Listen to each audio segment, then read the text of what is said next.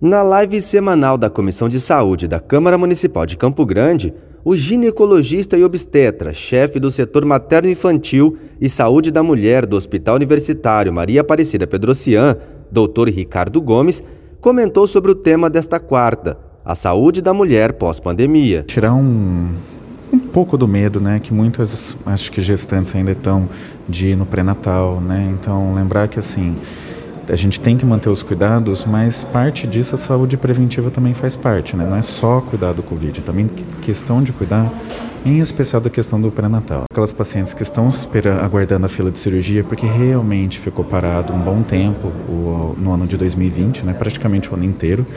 E falar que agora a gente está retomando isso. A gente precisa sim cuidar da nossa saúde, não deixar sempre para estourar na emergência, né? Estourar na urgência. Kelson Carvalho direto da Câmara Municipal de Campo Grande.